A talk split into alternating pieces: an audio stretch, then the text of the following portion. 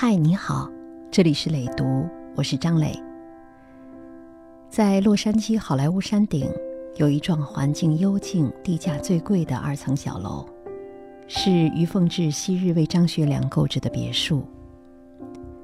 今天的磊读，我们就来说一说张学良和于凤至这一对世纪老人背后的故事。张学良和于凤至究竟是如何离婚的？其中一种说法是，宋美龄在张学良基督受洗时，坚决主张他不能同时拥有两位夫人。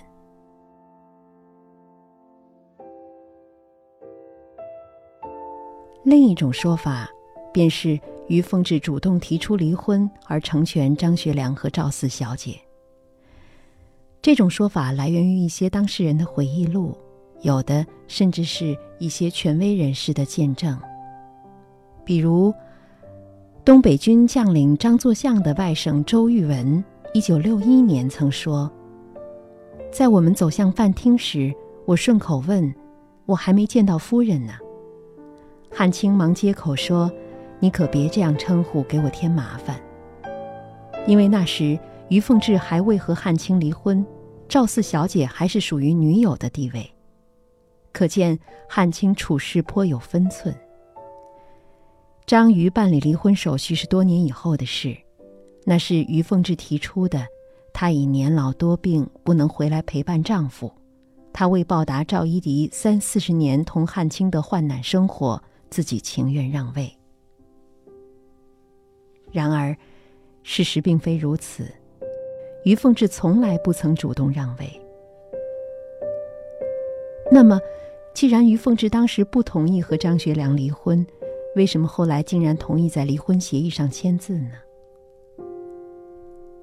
直到张学良和于凤至双双作古，人们才可以慢慢窥到一些真相。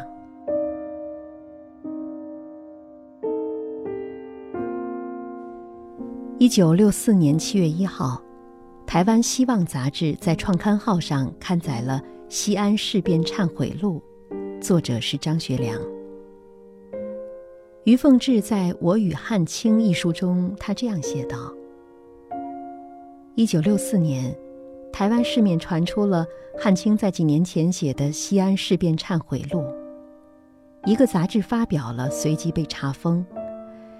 有人来问我究竟，我说这是汉卿和我早就预料到的必然出现的事，只是想不到以这种形式出现。”这是为了将蒋一伙被赶出大陆失败的责任推给汉卿，用以欺骗世人、欺骗台湾老百姓、欺骗蒋的追随者，同时也用以安慰蒋介石这伙失败的人。汉卿对西安事变始终是正确的，绝不承认有罪，何况他根本没有这个文学水准，以前很多文字都是秘书写的。赵四没有在学校念过什么书，也从来没有认真自修学习，并没有如此文笔。西安事变忏悔录是在特务们的策划下，御用文人写的一篇自欺欺人的文章，由赵四出面认账抄抄，完成蒋义伙的政治目的。这早就在汉卿预料之中。于凤至继续这样写。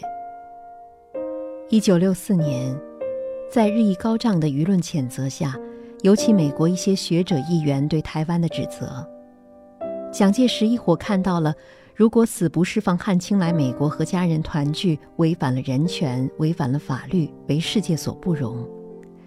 于是策划了一个离婚结婚的自欺欺人的丑剧。用所谓教会要求一夫一妻的借口来堵住汉卿来美国和家人团聚、取得自由的路。当时台湾在蒋介石独裁恐怖统治之下，一个始终囚禁的政治犯根本没有什么结婚离婚的自由，而我们几十年的婚姻情况，到老来说突然有这样的要求，更是荒谬。我留美是汉卿所主张的。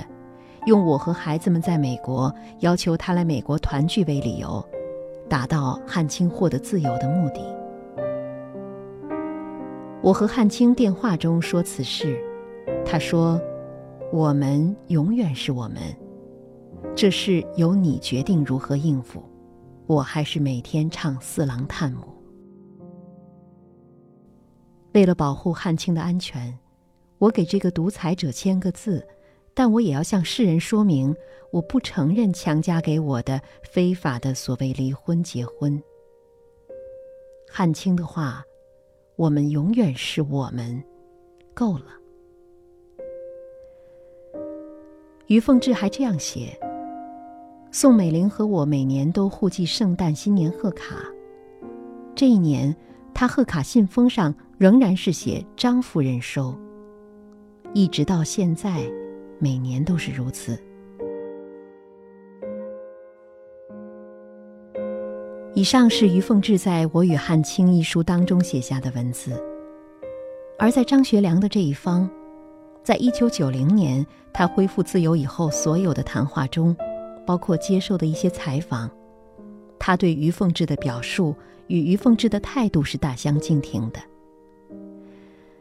二零零二年七月，美国华人报纸《世界日报》刊发了对他的采访，他说。于凤至，我不喜欢他，我一点儿也不爱。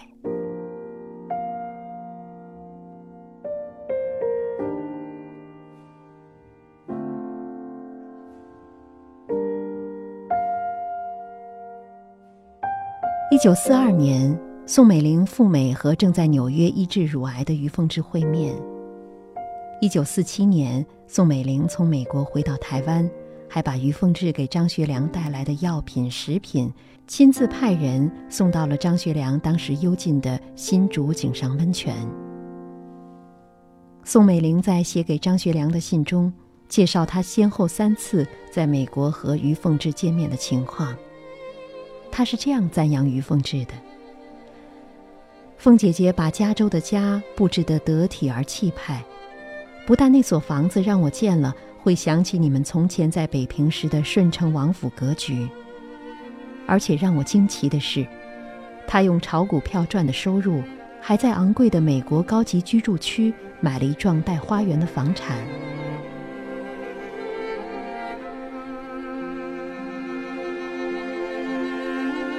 一九六四年，于凤至在美国签署了与张学良的离婚协议。一九六四年七月，张学良和赵四在台北杭州南路美国友人伊雅阁的寓所里秘密举行了婚礼。成全了张学良和赵一荻婚姻的于凤至，夫妻情分不泯。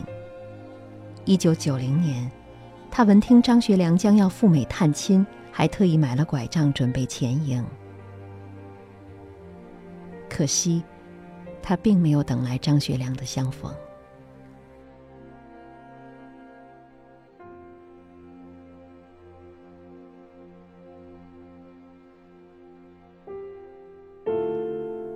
一九九零年三月二十号下午五点半，在美国洛杉矶，九十三岁的于凤至无限依恋的闭上了眼睛。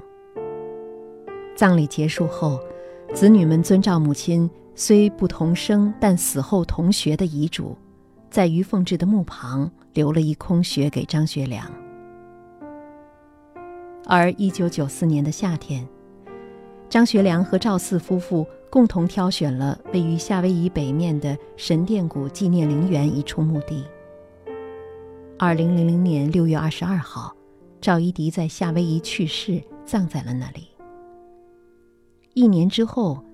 美国当地时间二零零一年十月十四号的二十点五十分，少帅张学良在夏威夷平静谢世，享年一百零一岁。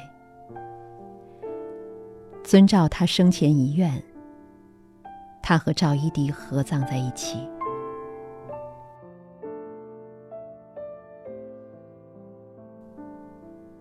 坊间有文称，于凤至去世之后。张学良手书了一副挽联，出自唐代元稹的《遣悲怀》：“唯将终夜长开眼，报答平生未展眉。”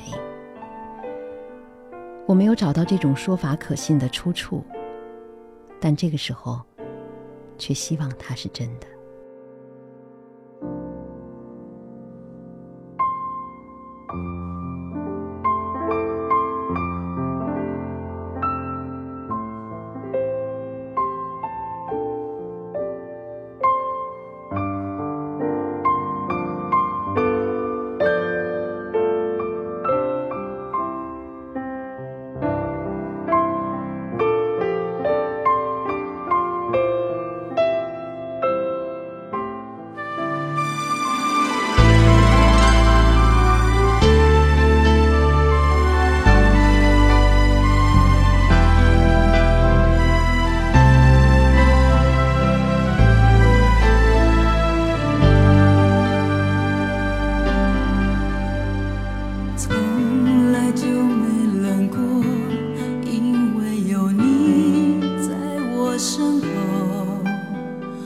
你总是轻声地说黑夜有我。